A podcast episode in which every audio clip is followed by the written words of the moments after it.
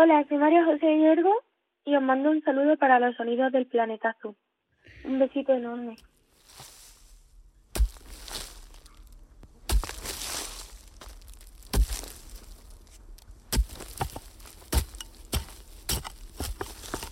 María José Yergo, bienvenida al programa. Hola, muchísimas gracias por tenerme aquí.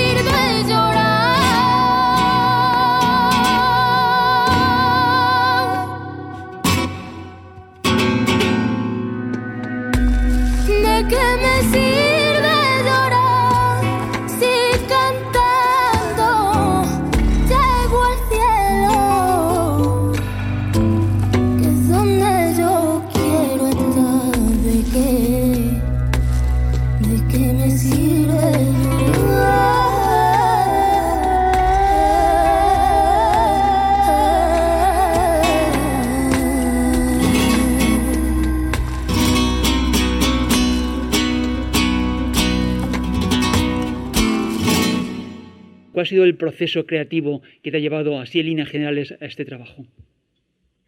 Pues mira, yo sentía que tenía la oportunidad que siempre había soñado tener, pero que por mi mm, mochila de experiencias traumáticas, de recuerdos dolorosos, no era capaz de disfrutar de las oportunidades como algo bueno, sino que las veía como una amenaza, como no sé, no era no era capaz de disfrutar. Entonces lo que decidí fue, ya que tenía la oportunidad de realizarme artísticamente por primera vez, eh, dedicar esa oportunidad a sanarme y a curarme por medio de la música y darle a lo doloroso la belleza que conlleva. Convertí el dolor en belleza. Y así salió esa nación. Poco a poco cada tema abarca un, una temática pues personal, pero que a la vez al ponerla en común con los demás se convierte en general, en una cosa social más que mía. Un trabajo que dedicas a tu abuelo. Sí, porque él me enseñó a cantar. Entonces el primer tema, ¿de qué me sirve llorar? Es mm, un tema por soleá y el ritmo de soleá está hecho con el escardillo, que es la herramienta que, utiliza mi, que utilizaba mi abuelo para arar la tierra. El tema lo abre mi abuelo con una grabación de voz casera con la que, bueno, que es yo llamando a la puerta de chapa de mi abuelo y diciéndole, abuelo, y mi abuelo, ¿quién es? Pasa usted, señorita. En fin, en la voz de él y está él ahí dándome paso a su casa, que para mí es el santuario más grande del mundo. Para mí supuso una sanación personal cuando yo lo necesitaba. Eh, justamente lo saqué antes de la pandemia mundial, como un mes antes de que cerraran España y bueno, lo que se convirtió en una sanación personal se convierte de repente en una sanación internacional. Así que muy contenta, porque siento que le doy a los demás lo que necesitan.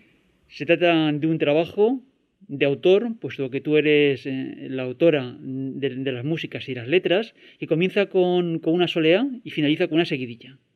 Exactamente. Una canción por solea y una canción por seguidilla.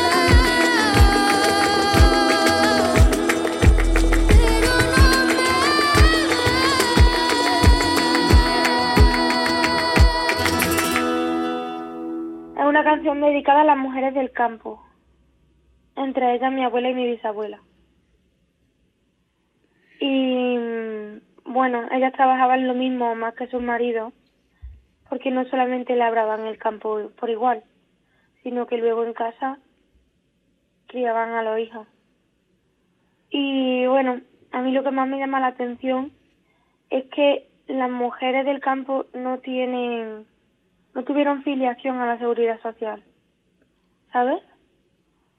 Entonces las mujeres de su época tienen que vivir con la tensión de sus maridos, aún habiendo trabajado lo mismo más que ellos. O sea, su trabajo no está reconocido. Es por eso que les dedico este tema y el espacio. me miras pero no me ves, porque en realidad ellas estuvieron ahí levantando la tierra que hoy pisamos y que hoy disfrutamos de sus frutos. Pero dentro de lo que viene siendo la sociedad no tiene una retribución en cuanto a una pensión. se tienen que conformar con la pensión de viudedad, como si solamente fueran pues, mujeres, viudas y no las trabajadoras que fueron en su día. Han sido muy importantes tus abuelos entonces en tu vida. Son lo más importante de mi vida. Son lo que me hace volver, lo que me hace valorar mis raíces, lo que me hace valorarme a mí misma. Tienen una filosofía de, de vivir superior. Temas que están súper candentes hoy en día, ellos hace mucho tiempo que los superaron. A ellos no les entra en la cabeza como la gente de mi edad, la gente de mi época, puede seguir hablando de que, por ejemplo, lo que está pasando con Samuel, el caso de Samuel, el caso de cada evento de odio que hay hacia las personas que aman a personas de su mismo sexo. Ellos no entienden cómo la sociedad de hoy en día tan avanzada, tan formada, puede seguir en la misma tónica que hace un siglo cuando ellos nacieron. No sé, yo hablo con ellos de esto y flipo porque lo tienen tan claro desde hace tanto tiempo. El amor no tiene forma, el amor es libre. No sé, que tenemos que aprender muchísimo de los mayores y escuchar su testimonio, porque es un, es un, un patrimonio vivo, un patrimonio humano que no tiene comparación, que no tiene equivalente. No sé, me siento muy afortunada de saber disfrutar de su legado.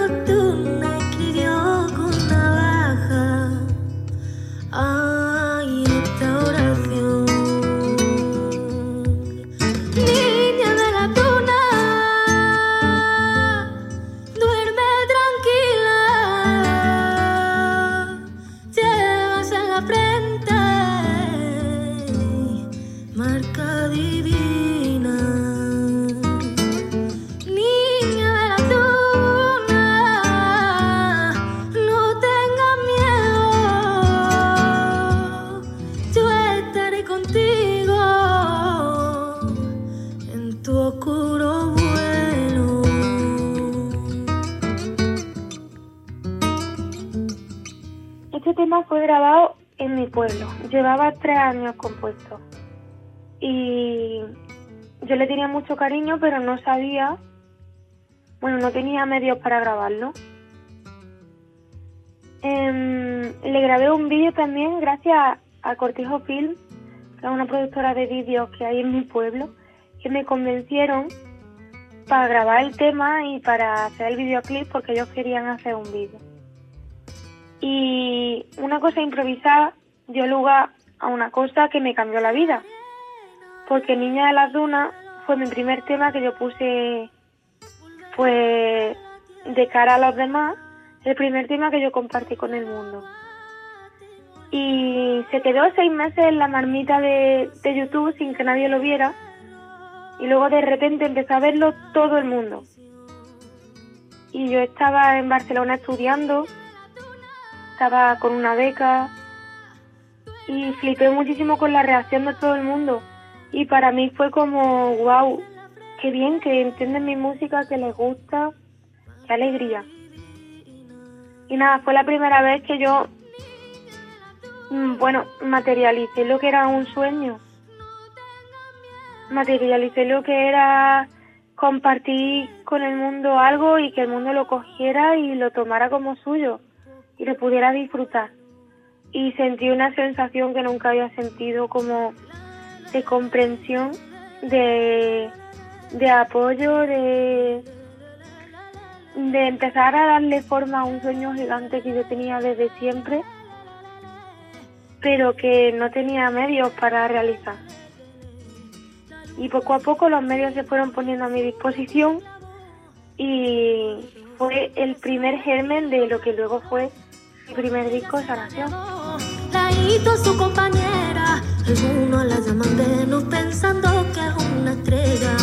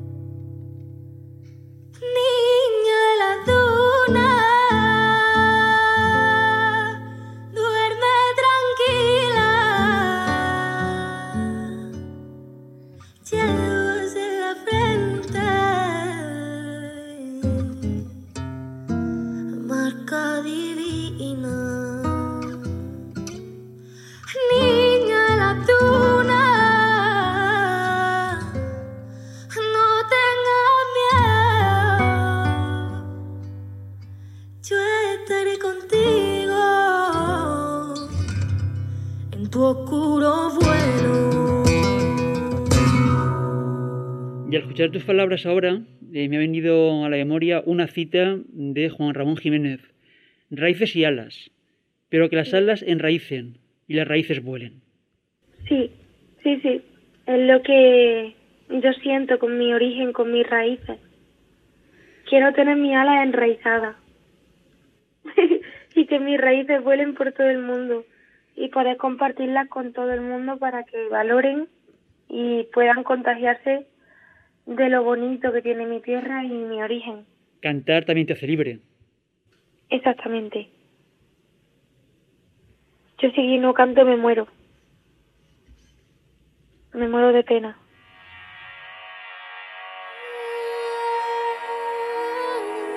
La música como vehículo de expresión de tu sensibilidad. Sí, exactamente.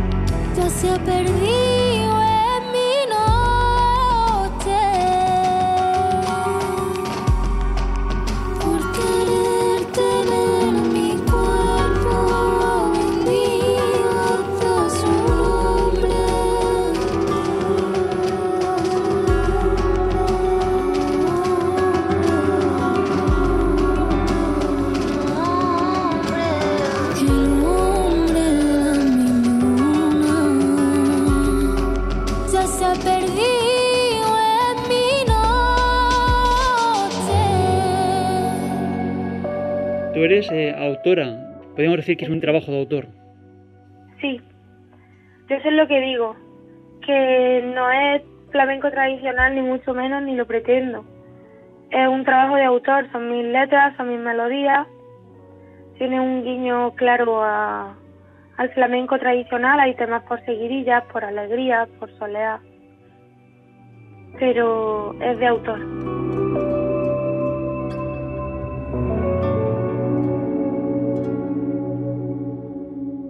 Tú eres cordobesa de Pozo Blanco. ¿Qué te llevó a viajar hasta Barcelona para, estudiar, para formarte? Imagino que para ampliar tu, tu formación musical.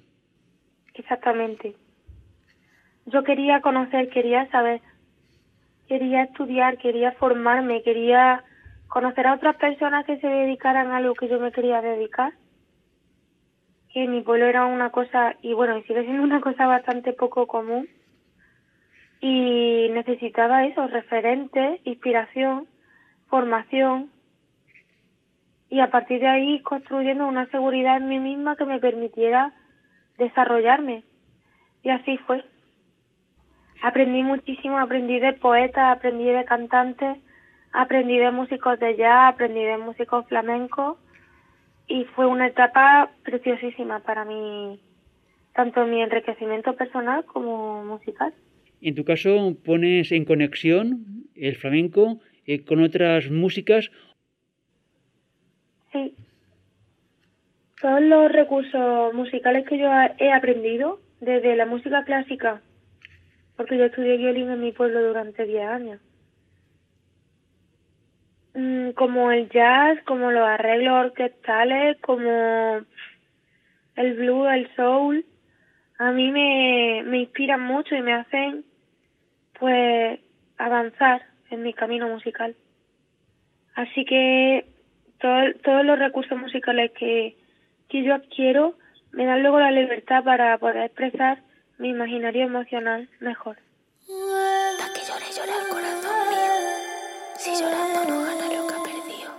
La sabiduría tradicional, que en el flamenco, por ejemplo, se ha manifestado de una forma muy importante, decía Félix Grande, ¿no? La importancia de esas letrillas flamencas y que en esas cuartetas se decían pensamientos que un poeta necesitaría un libro entero. Totalmente. En el disco solamente hay una canción que es tradicional y es como Soy como el oro y esa letra para mí mm, me supuso mi salvación porque en momentos cuando yo lo necesitaba esa letra me dio fuerza la letra dice lo siguiente soy como el oro soy como el oro. Mientras más me desprecias más valor tomo. Me parece de una sabiduría ancestral y viene de una letra que es tonada de trilla. Es decir la letra que cantaba la gente del campo mientras trillaba la tierra. Es increíble.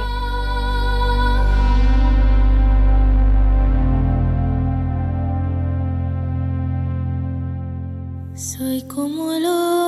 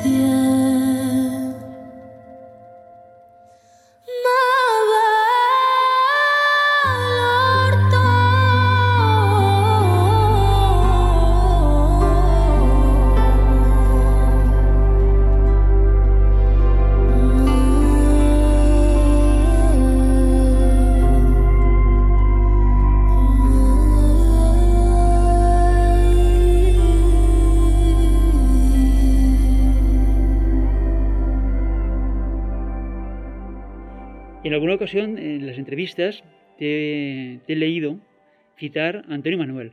Yo tengo aquí también encima de la mesa eh, su libro Flamenco, Arqueología de lo Hondo, que en las primeras páginas dice lo siguiente. El flamenco es universal porque está hecho de raíces y alas, de raíces que vuelan y de alas que arraigan. Por eso el aire vuela a tierra cuando lo rasga un quejío, y la tierra a sangre, y la sangre a mar, y la mar a muerte, y la muerte a vida, como si contuvieran todos los gozos y las penas de todos los hombres y mujeres desde antes de que existiera el tiempo. Totalmente. Es que para mí Antonio Manuel es una inspiración enorme y me parece pues de los intelectuales más potentes que tenemos en Andalucía. Lo que más me gusta de este discurso es que es extrapolable a todas las culturas. Que no solamente se quede en la cultura andaluza o en la cultura flamenca, sino que todos seamos conscientes de la riqueza que hay en nuestra familia, en nuestros abuelos, en su vida, en su legado. Es súper, súper importante y es súper positivo para todos, porque conociendo mejor nuestro pasado podemos elegir un futuro mejor y no reincidir en los grandes problemas de la humanidad que hemos tenido siempre.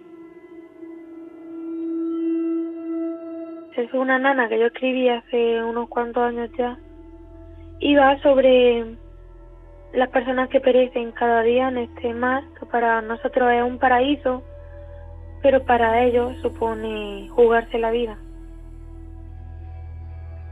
Está dedicada a dignificar a cada persona que muere en el Mediterráneo, sin acabar portadas, sin que ya nos demos cuenta, siendo un problema que hemos normalizado.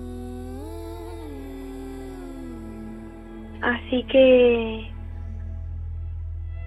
nada, es un poco doloroso cada vez que la canto porque supone que el tema sigue de actualidad. Espuma blanca que lava el mar, le incite cuna de agua y sal, la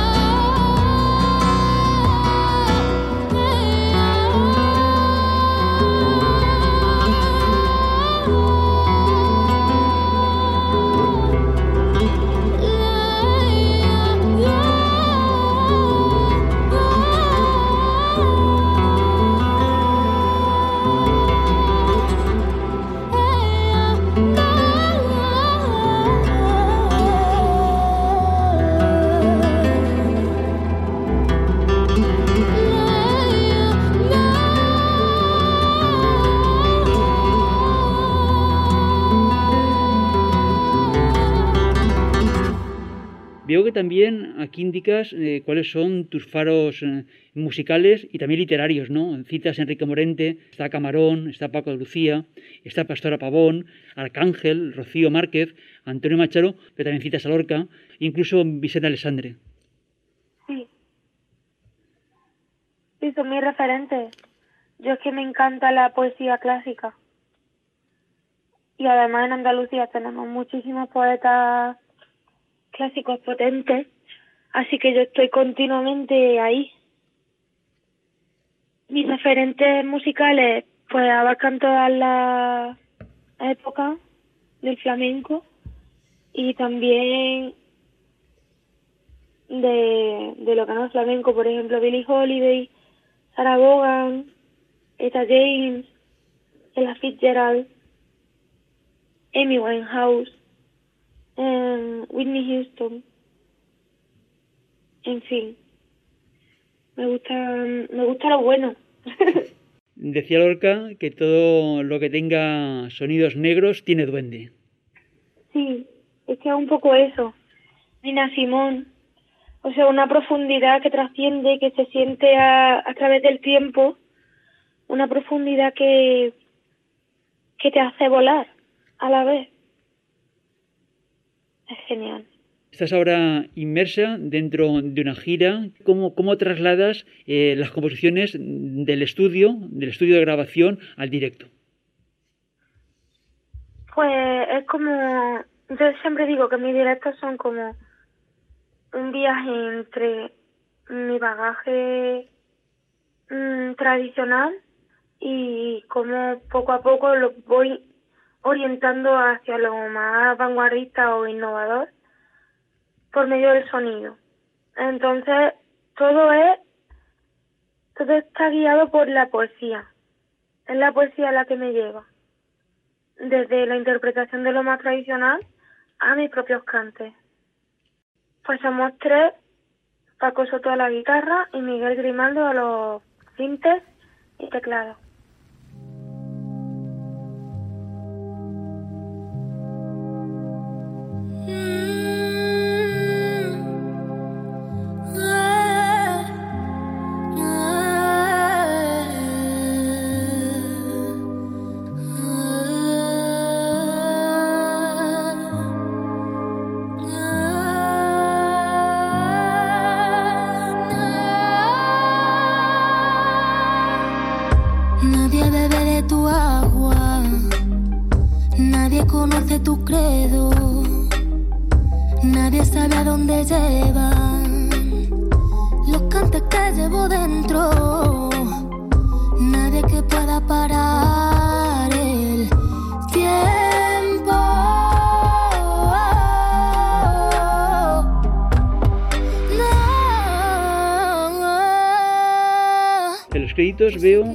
Que también aparece Lost Team, que ha sido el productor, ¿no? Una, una parte importante en la evolución de tu forma de entender la música y sobre todo de plasmarlo a nivel discográfico. Absolutamente, absolutamente. Carlos es un productor que te sabe entender, que te sabe captar y a la misma vez guiarte cuando tú necesitas pues, que te guíen. Así que mm, cada vez que quedo con él, cada vez que hacemos música es como una catarsis. Todo fácil, todo fluye. No sé, es esencial para mí y además es, un amigo, es forma parte ya de mi familia elegida. Y es lo más, para mí es de lo mejor que tenemos en España. Si te la entrego la pierdo.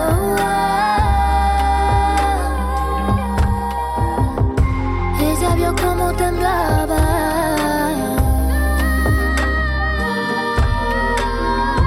Las flores del cementerio.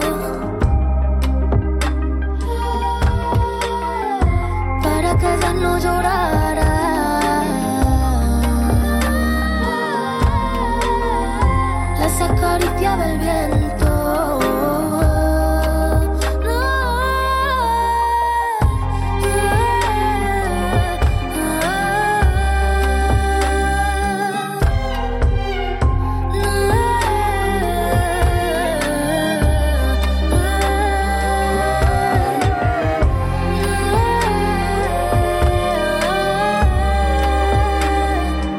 Esa evolución musical, ¿hacia dónde te diriges? Pues me dirijo... es que mm, si te digo una cosa, luego voy a hacer la contraria y lo sé.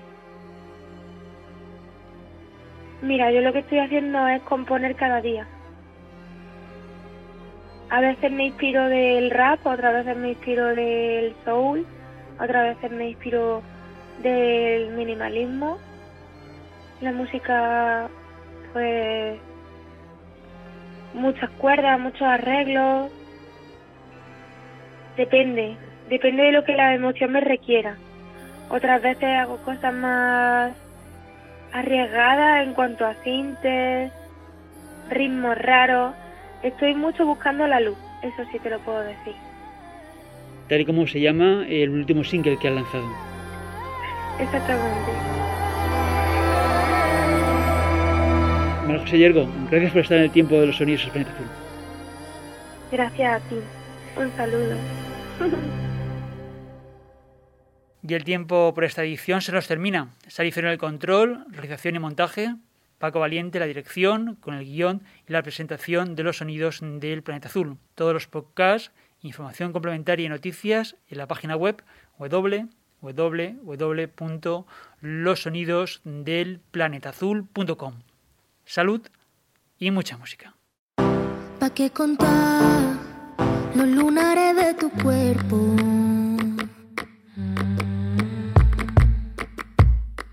Si tú pa' brillar llevas tres lunas por dentro.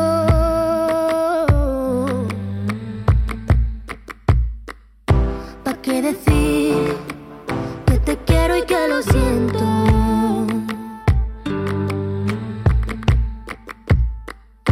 Pido perdón, pero sin arrepentimiento.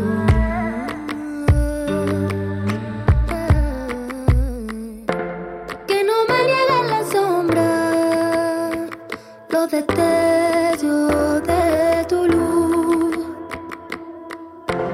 Que no se apague tu estrella, que sea por siempre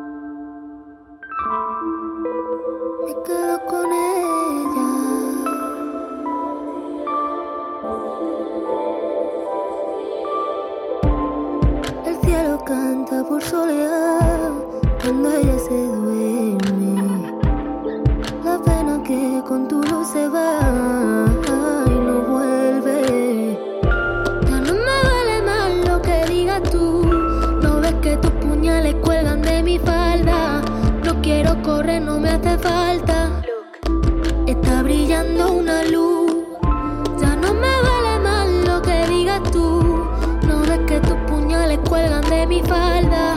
No quiero correr, no me hace falta.